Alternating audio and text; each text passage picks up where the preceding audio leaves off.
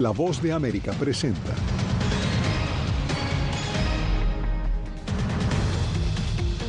Expresidente Donald Trump planea entregarse este jueves en la cárcel de Fulton, Georgia, y poco antes de comparecer hace un cambio inesperado en su equipo legal. Debate republicano genera choques de opiniones, pero expone dos temas en los que todos los candidatos coinciden, migración y lucha contra las drogas sintéticas. Evaluación preliminar de inteligencia estadounidense concluye que el accidente aéreo en el que presuntamente murió el líder del grupo Wagner fue intencional. Ha abusado de su poder eh, descaradamente. Y la FIFA abre investigación disciplinaria contra Luis Rubiales por el beso a Jennifer Hermoso durante el Mundial del Fútbol Femenino.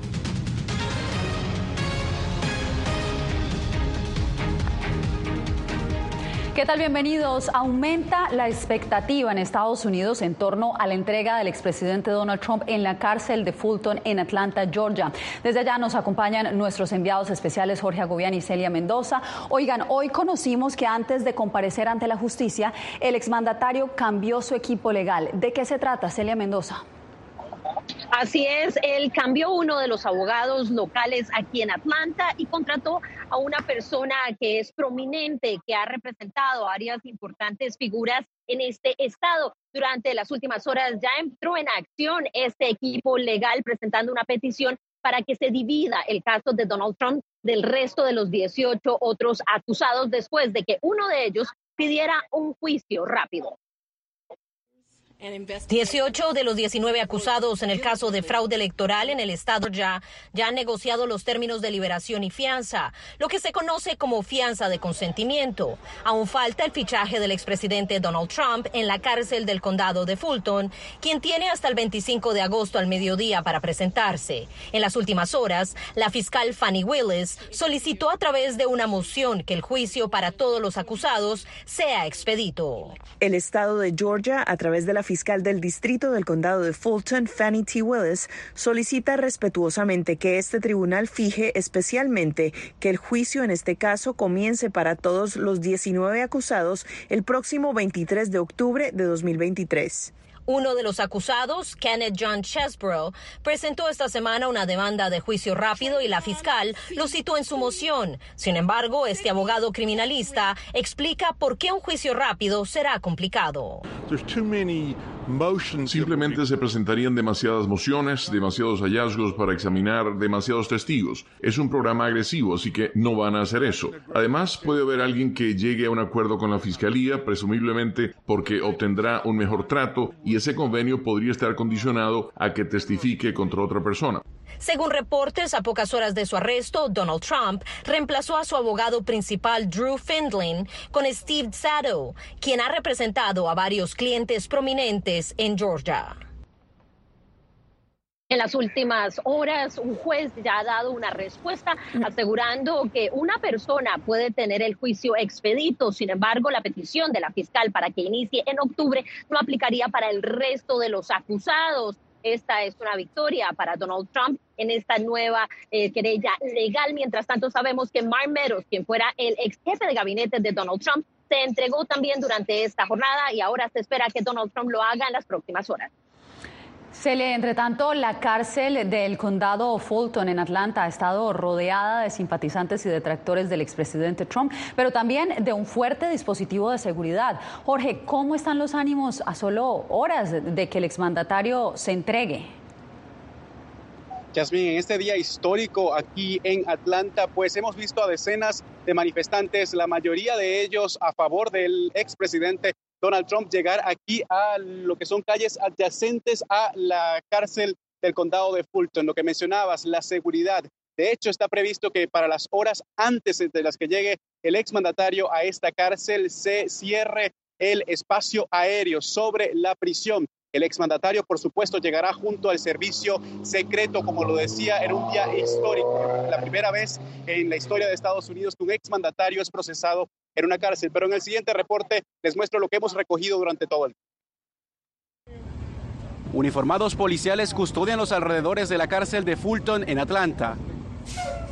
Mientras transcurren las horas previas a la comparecencia de Donald Trump en la instalación penitenciaria, El FBI anunció una investigación para determinar responsabilidades en amenazas contra integrantes del jurado. La seguridad procura separar a los dos grupos de manifestantes. Decenas de simpatizantes y detractores de Trump se han reunido desde bien temprano para esperar por la presentación ante la justicia. En ocasiones los ánimos se elevan, solo que el enfrentamiento se cristaliza a través de las palabras. Algunos manifestantes han viajado a cada una de las comparecencias de Trump en los juzgados. Por ejemplo, Dominic Santana desde la Gran Manzana con el traje de rayas es un rostro conocido que critica al expresidente. Yo conozco una rata cuando la veo porque vengo de Nueva York, pero él tiene un grado más avanzado. Él es graduado del Colegio de Nueva York de las Ratas. Yo no me gradué en ese nivel, por eso puedo identificar a una rata cuando la veo y aquí está el Club de las Ratas. Desde Palm Beach, en Florida, Bob Kuntz ha expresado apoyo a Trump en cada acusación y cuestiona al Departamento de Justicia. Lo que hacen es inmoral, antiestadounidense y fascista. Este no es el Partido Demócrata del que yo formaba parte. Estoy realmente molesto por lo que pasó. Y si vas a hacer este tipo de política sucia, no solo estás tergiversando como partido, estás tergiversando al país y nos estás poniendo en peligro. Y el resto del mundo nos mira como un grupo de tontos. ¿Cómo puede ser tan estúpido? La presencia de los agentes policiales a lo largo de las manifestaciones se extenderá hasta las próximas horas de manera preventiva.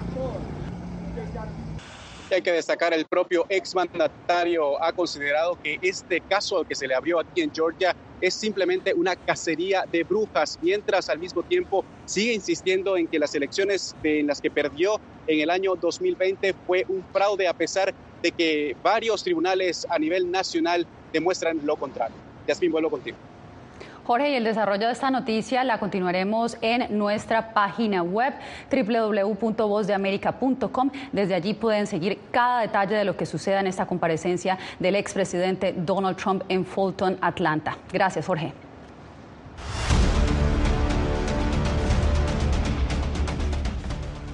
Los tribunales de Texas son hoy nuevamente escenario clave para definir políticas migratorias. En ese estado inició un juicio que enfrenta a casi dos docenas de estados y al gobierno federal por una medida de protección a migrantes de cuatro nacionalidades latinoamericanas y del Caribe. Laura Sepúlveda nos da los pormenores.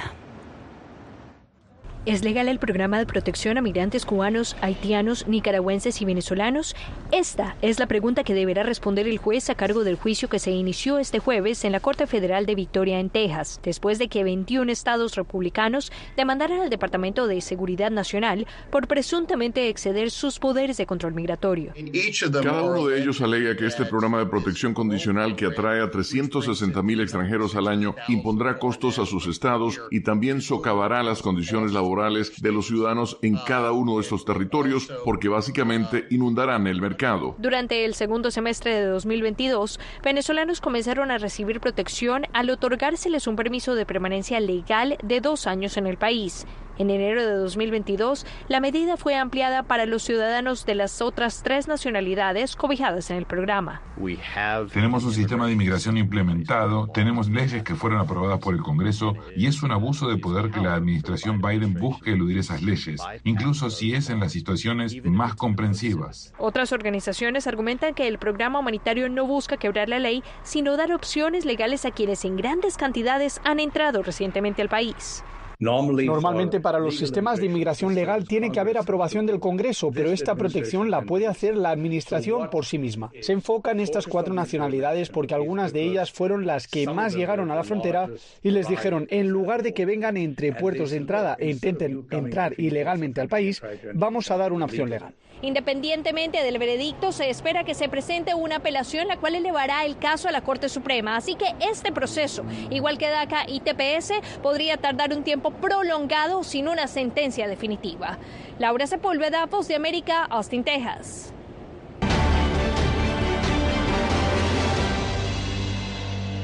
Ocho aspirantes a la Casa Blanca se enfrentaron la noche de este miércoles durante el primer debate del Partido Republicano para escoger al adversario del presidente demócrata Joe Biden en el 2024. El aborto, la guerra en Ucrania y la economía fueron temas que avivaron la discusión, pero como nos reporta Paula Díaz, todos coincidieron en la necesidad de detener el tráfico de fentanilo y el cruce irregular de migrantes. Ocho de los once precandidatos republicanos tuvieron su primer encuentro este miércoles en Milwaukee. En el tema migratorio coinciden en la necesidad de más control fronterizo. Afirmaron que se debe terminar el muro y contratar más agentes de la patrulla fronteriza. Definitivamente el debate republicano ha demostrado que realmente existe una democracia dentro de nuestro partido. Lo que están hablando la mayoría de los candidatos es de que tenemos que reforzar nuestra frontera y definitivamente... Vive Ramaswamy surgió como el sorpresivo protagonista del primer debate republicano. El empresario tecnológico, hijo de migrantes indios, señaló que una frontera abierta no es una frontera y el exgobernador de Nueva Jersey, Chris Christie, propuso dejar de recompensar a los inmigrantes que llegan sin documentos migratorios a Estados Unidos. Los precandidatos acusaron a la administración Harris de abrir la frontera. Lo niega. El presidente Biden heredó un sistema migratorio y una situación migratoria caótica en el piso de administración previa que enjaulaba niños, los separaba de sus familias, la situación en la frontera era caótica. El gobernador de Florida, Ron DeSantis, dijo que militarizaría la frontera para detener el flujo de fentanilo y el cruce irregular de migrantes. Y el senador Tim Scott recalcó que debe culminarse la construcción del muro fronterizo. El expresidente Donald Trump declinó participar en el debate. Un grupo de sus seguidores y su hijo, Donald Trump Jr., estuvieron presentes. Paula Díaz, Voz de América. Bien, y encuestas indican que el 54% de los estadounidenses desaprueban la labor del presidente Joe Biden. A algunos votantes les preocupa su edad. Sin embargo, dentro de su partido demócrata no tiene contendientes fuertes para su reelección. Verónica Valderas Iglesias nos explica por qué algunos demócratas en Arlington, Virginia, no les convence la idea de que el octogenario Joe Biden sea nominado por su partido para la elección presidencial de 2024. La principal razón, su edad. Tiene amplio conocimiento, pero sus acciones son más lentas de lo que deberían. Creo que mucha gente espera que otros se levanten y sean promovidos por el partido. Los desafíos son saludables, creo que hacen que la gente mejore su desempeño. Hasta ahora, dos candidatos con pocas esperanzas de ganar compiten contra el presidente, la activista espiritual Mary Ann Williamson y el abogado ambientalista Robert F. Kennedy Jr. Si la historia cuenta como indicador, ninguno de ellos sobresaldrá. La única forma en que surgirá un candidato viable es si Biden decide renunciar. Y es que es difícil vencer a un presidente en gobierno, según los historiadores. Su nombre es muy reconocido. Tienen recursos financieros a los que otros candidatos no pueden acceder y, claro, experiencia haciendo campaña y gobernando. Jimmy Carter. Jimmy Carter fue un presidente débil en 1980 y lo desafió el senador Ted Kennedy. George Bush padre fue también desafiado en 1992. Ocurre, pero es raro que los contendientes ganen. Ante la posibilidad de que Trump sea el candidato presidencial republicano, se espera que los votantes demócratas terminen apoyando a Biden el año entrante. Pero debido a la edad de ambos y los problemas legales de Trump, podrían haber muchos cambios de ahora al día de las elecciones en 2024. Verónica Valderas Iglesias, Voz de América, Arlington, Virginia. El accidente del avión en el que se presume murió el mercenario ruso Yevgeny Prigozhin habría sido provocado intencionalmente. Esa es la conclusión de un reporte preliminar de la inteligencia estadounidense y de países aliados citados por medios prominentes. Diva Lizette Cash nos trae el informe. Un misil tierra-aire procedente del interior de Rusia derribó el avión donde viajaba el líder mercenario ruso Yevgeny Prigozhin, de 62 años, junto a su comandante de operaciones Dmitry Uktin, según funcionarios estadounidenses que hablaron en condición de anonimato a la agencia Reuters. Una noticia seguida de cerca en todo el planeta desde que la Agencia de Aviación Civil de Rusia aseguró la presencia del mercenario dentro de la avioneta. El destino de Prigozhin había sido objeto de intensas especulaciones desde que organizó un breve motín contra el liderazgo militar de Rusia a finales de junio. Este jueves el presidente Vladimir Putin envió condolencias a las familias de los fallecidos y se refirió a Prigozhin.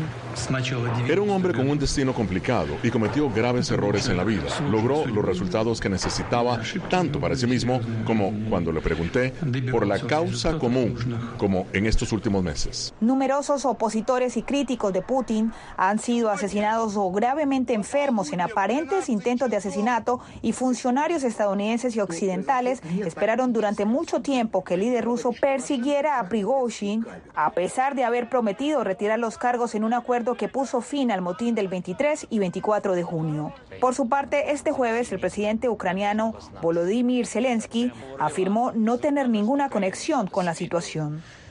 Creo que todos entienden quién está involucrado. La ministra alemana de Asuntos Exteriores aseguró que no están claros los hechos y que no se puede confiar en las declaraciones oficiales rusas. Conocemos este patrón en la Rusia de Putin, muertes y suicidios dudosos, caídas desde ventanas que en última instancia siguen sin explicación. Diva Lizette Cash, Voz de América, Washington. Seis nuevos países se unirán al bloque comercial BRICS. Argentina, Irán, Arabia Saudita, Egipto, Etiopía y los Emiratos Árabes Unidos fueron invitados a integrar el bloque de mercados emergentes. La decisión llegó durante la decimoquinta cumbre del grupo formado por Brasil, Rusia, India, China y Sudáfrica. El presidente saliente de Argentina, Alberto Fernández, celebró la nueva alianza y destacó que sumarse al bloque sería una gran oportunidad para fortalecer la economía del país, que enfrenta una crisis económica sacudida por una inflación de tres dígitos y un peso en constante deterioro. Argentina fue, es y será un país integracionista. Es una política de Estado buscar la integración con diferentes instancias a nivel regional y mundial, porque está probado que de ese modo aumentamos nuestras posibilidades de abrir nuevos mercados. Al volver, tras expropiar una universidad, el gobierno nicaragüense realiza primer acto político en las instalaciones del centro educativo.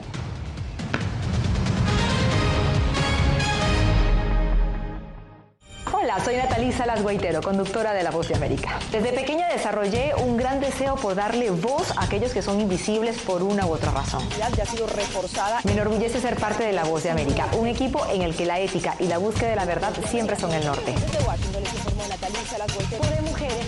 Ser periodista es una gran responsabilidad porque somos defensores de principios de libertad y para mantenerlos, la prensa libre importa.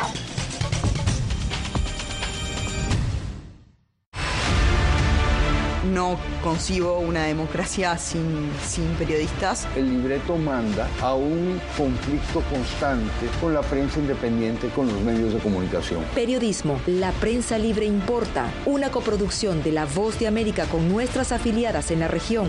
Se ejerció esta profesión con mucho eh, miedo. ¿Cuántos periodistas van muertos ya? Por decir la verdad.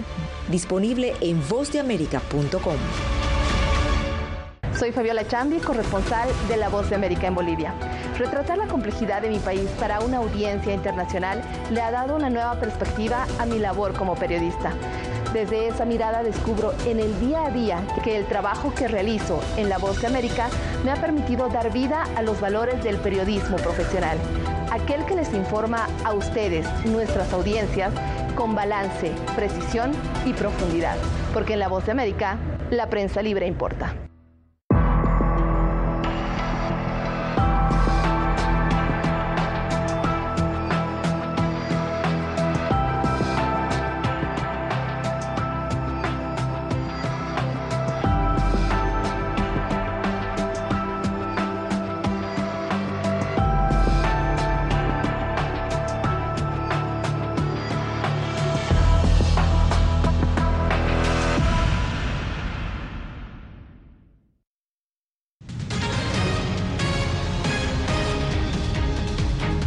En Nicaragua, el gobierno de Daniel Ortega confiscó la Asociación Compañía de Jesús, encargada de administrar universidades, colegios y organizaciones sin fines de lucro. Para algunos se trata de otra afrenta contra la Iglesia Católica por sus críticas al gobierno. Donaldo Hernández nos informa. El gobierno de Nicaragua y sus funcionarios han festejado que ahora la Universidad Centroamericana fue declarada un bien del Estado. Este miércoles, el Consejo Nacional de Universidades inauguró en uno de los edificios del campus un museo del Partido Oficialista. El Museo de la Gran Cruzada Nacional de Alfabetización va a estar ubicado en el Instituto de Historia Héroes de Nicaragua. La Universidad Centroamericana era administrada por la católica Asociación Compañía de Jesús, la cual este miércoles fue ilegalizada por orden de la ministra de Gobernación, María Amelia Coronel. La ministra de Gobernación resuelve, primero, aprobar la cancelación de personalidad jurídica de la Asociación Compañía de Jesús de Nicaragua por no cumplir con sus obligaciones conforme ley. Segundo, corresponderá a la Procuraduría General de la República realizar el traspaso de estos a nombre del Estado de Nicaragua. La Asociación Compañía de Jesús administraba en Nicaragua colegios, universidades y organizaciones sin fines de lucro. Para el vicerrector de la Universidad Centroamericana del Salvador, Omar Serrano, también de la Compañía de Jesús, esta acción es en represalia contra la Iglesia Católica. Nos parece que es un acto infame, injusto. De acuerdo con la Organización Colectivo de Derechos Humanos, más de 3.400 organizaciones sin fines de lucro han sido ilegalizadas por el gobierno de Daniel Ortega. Donaldo Hernández, Voz de América.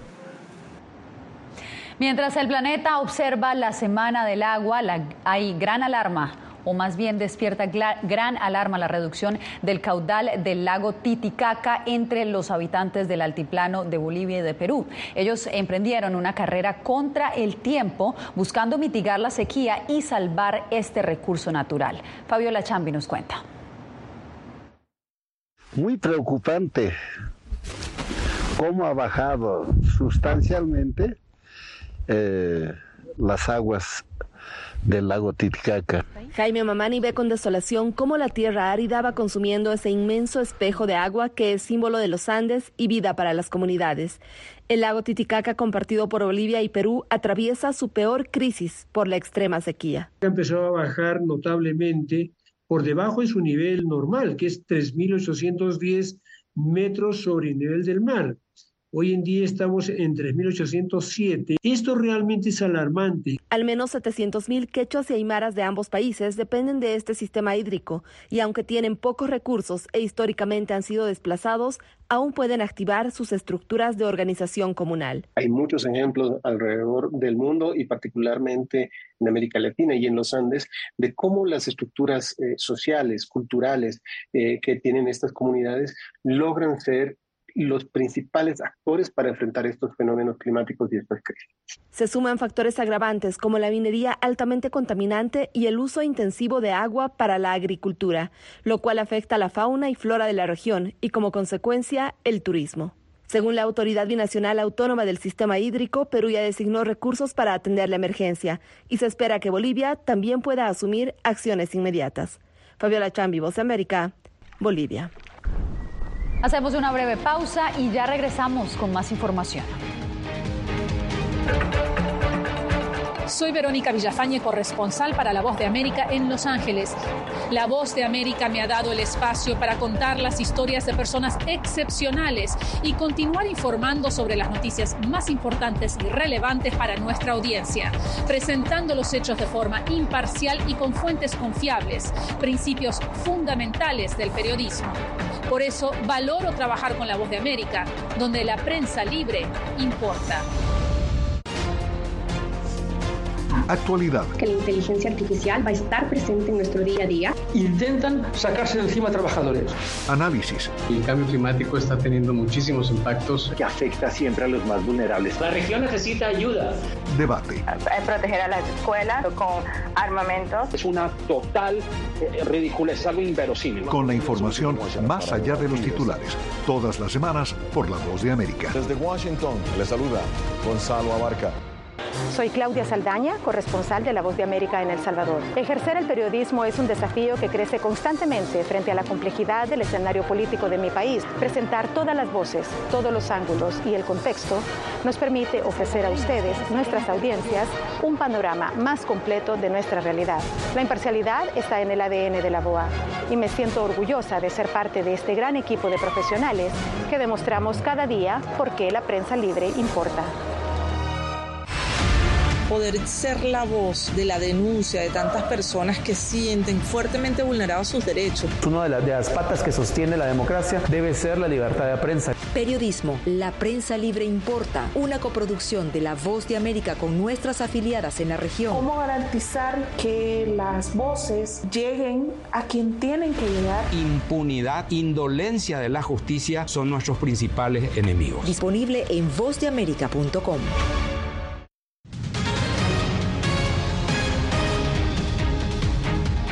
La Federación Internacional de Fútbol FIFA abrió este jueves un expediente disciplinario contra el presidente de la Federación Española de Fútbol, Luis Rubiales, por su comportamiento en la final del Mundial Femenino. El comité disciplinario estudiará si Rubiales incumplió las normas básicas de la conducta decente y se comportó de una forma que desprestigia al deporte.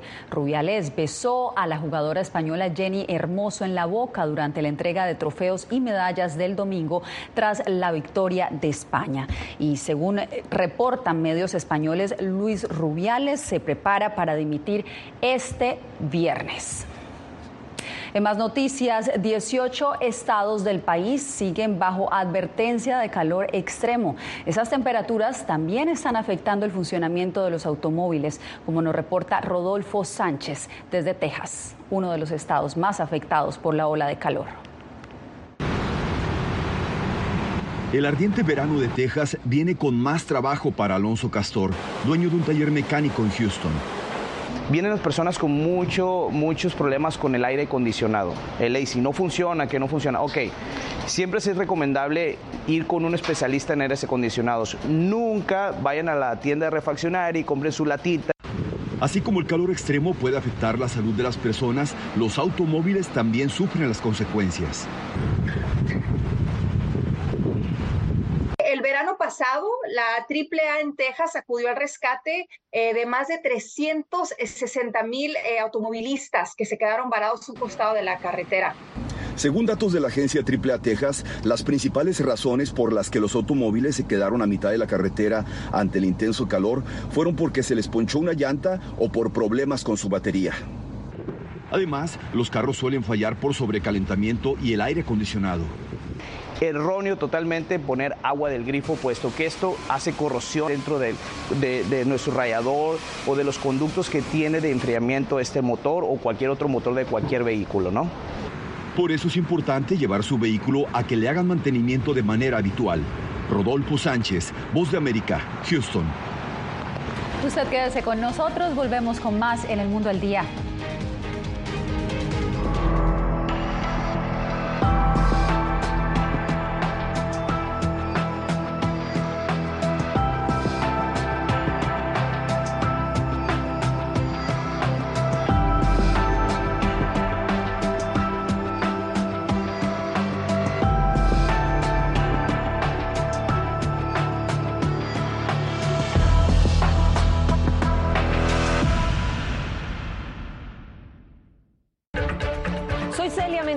Corresponsal internacional de La Voz de América.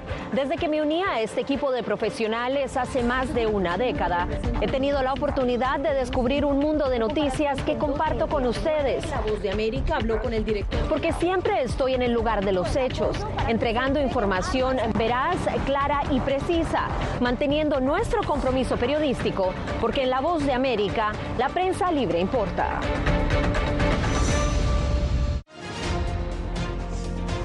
Actualidad. Que la inteligencia artificial va a estar presente en nuestro día a día. Intentan sacarse de encima a trabajadores.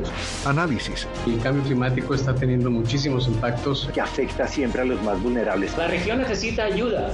Debate. Proteger a las escuelas con armamentos. Es una total eh, ridícula, es algo inverosímil. Con la información más allá de los titulares. Todas las semanas por La Voz de América. Desde Washington, le saluda Gonzalo Abarca. Hola, soy Oscar Ortiz Barahona, corresponsal La Voz de América. Ser La Voz de América desde Honduras me permite conectarme con todos ustedes, nuestras audiencias en todos los países del continente, ofreciendo información veraz sobre los temas que más te impactan. Honduras y los Estados Unidos han ejercido labores humanitarias de 40 viviendas. Desde perspectivas humanas y con base en hechos, te informamos para que seas tú quien formes tu propia opinión, porque La Voz de América, la prensa libre, importa.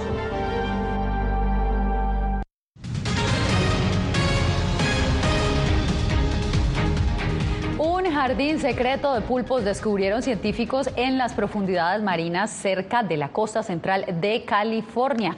El lugar es considerado la mayor concentración conocida de estos moluscos en todo el mundo. Investigadores del Santuario Nacional de la Bahía de Monterrey creen que el agua tibia se filtra en el fondo marino, convirtiéndolo en un lugar popular de apareamiento y anidación de estos, los pulpos perla. Con esta imagen me despido por hoy. Soy Yasmin López.